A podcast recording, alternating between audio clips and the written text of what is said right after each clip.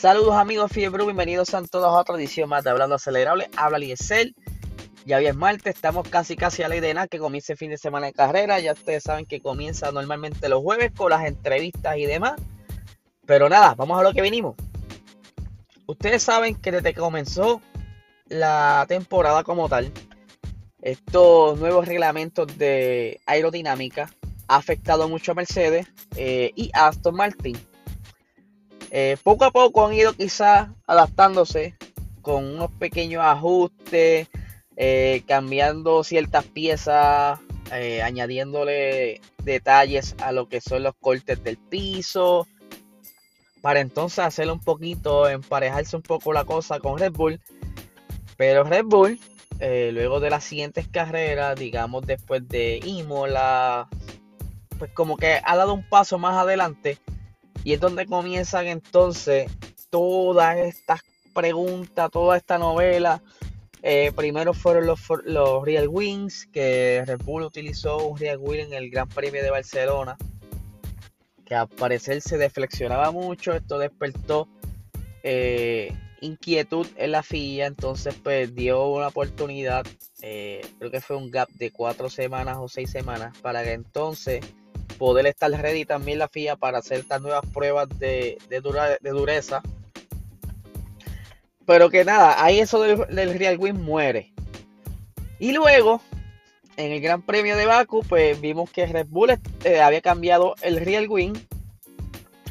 Que a pesar de que había cambiado el Real Wing, seguía rápido en la recta. Algo que todavía sigue inquietando a Red Bull. Y es entonces cuando traen este nuevo Power Unit a la carrera de Austria, o si sí, Austria, Francia, Francia, perdón, la, carrera de Francia, pues entonces empiezan otras preguntas, otras inquietudes, porque entonces Mercedes está diciendo, bueno, pero ese motor tiene más power y se supone que los motores estén congelados, no debería tener más power. Y ahí es donde viene entonces eh, Christian Horner a defenderse, mira, no, este, el motor es el mismo, lo pueden chequear. Eh, tiene lo mismo, el mismo software, lo que sea, cambió fueron componentes pequeños que no son este relevantes, que quizás sí da un poquito de deficiencia, pero no es algo que no esté ilegal en el monoplaza. Eh, pueden verificar, pueden mostrar los planos, a, ese nivel están, que están roncando de que puede entrar plano, de hasta Max estaba molesto por unas preguntas que le estuvieron haciendo unos periodistas, que ya estaba cansado de que le estuvieran haciendo las mismas preguntas. Eh, pero entonces gana la carrera este fin de semana pasado por una gran ventaja. Max en ningún momento se vio incómodo o se vio apretado para quizás perder la posición. Hamilton estuvo batallando, intentando hasta lo más, metiéndose pedal a fondo y no, no hizo ninguna diferencia. Por más que manejo los neumáticos, por más que intentaron hacer una estrategia, no hubo break. Y entonces donde empiezan otra vez las alegaciones de que hay algo raro con Red Bull. No tan solo Mercedes, también creo que McLaren y otros equipos se han quejado. Lo que quizás lo más probable eh, estén más adelante haciendo quizás algunas inspecciones eh, de rutina cerca de, de, de los talleres de Red Bull pero aparentemente, según el equipo Red Bull, no han traído nada ilegal, que simplemente un motor más fresco. Y que lo que único distinto que pudiera haber sido que trajo una eficiencia y quizás un poquito más de power a ese motor es que ellos, e, el aceite que utilizaron, que es eh, de ExxonMobil, ellos dicen que ese aceite es un aceite nuevo que está trayendo Exxon, que tiene unas cualidades de lubricación donde evita eh, que haya tanta fricción en los compuestos internos. Ustedes saben que dentro del motor están los pistones, todas esas piezas que tienen movimiento. Y pues al ser un aceite que ayuda a haber menos fricción, por tal razón no hay desgaste de metal no hay particulado de metal rondando dentro de las partes internas del motor. Esto, eh, si nos vamos un poquito más allá a lo que es termodinámica, mientras más fricción, más calor. Mientras más calor, pues ya ustedes saben que un motor menos eficiente es. Y si es así como ellos dicen, que tienen ahora un aceite que evita que haya tanta fricción, que haya particulado de metal y que ayuda al enfriamiento del motor, pues claro, puede que tengan entonces ese chispito que estaban necesitando para estar un poco más adelante de Mercedes. Ustedes saben que Mercedes y Red Bull en Bahrein estaban parejos, estaban súper parejos. Yo diría que estaban casi iguales. Lo que cambió ahí fue entonces eh, trazado, estrategia. Pero ahora vemos un Red Bull mucho más despierto. Eh, quizás eh, haya sentimientos encontrados porque ustedes saben que en ese, esa gran temporada del 2019 que mucho ha dado que hablar, Ferrari pues tuvo de un momento a otro una potencia y una velocidad en esa recta que despertó tanto la intriga y la curiosidad de los diferentes equipos que protestaron. Y finalmente usted sabe la historia. Eso acabó en algo tras puertas, escondido, y aparentemente sí había una ilegalidad que por todo el mundo sabe, sí, estuvo la ilegalidad, pero que nunca se supo qué era. Y evitando eso, es que entonces estos equipos están como que picando adelante y quieren a principio de temporada se le echa un ojito a ese, a ese monoplaza Red Bull para ver que todo esté en orden y que en realidad entonces sea que están haciendo un excelente trabajo y que han logrado eh, evolucionar ese Red Bull a un nivel que ya está entonces dejando atrás a Mercedes. Que eso es, eso es mucho que decir.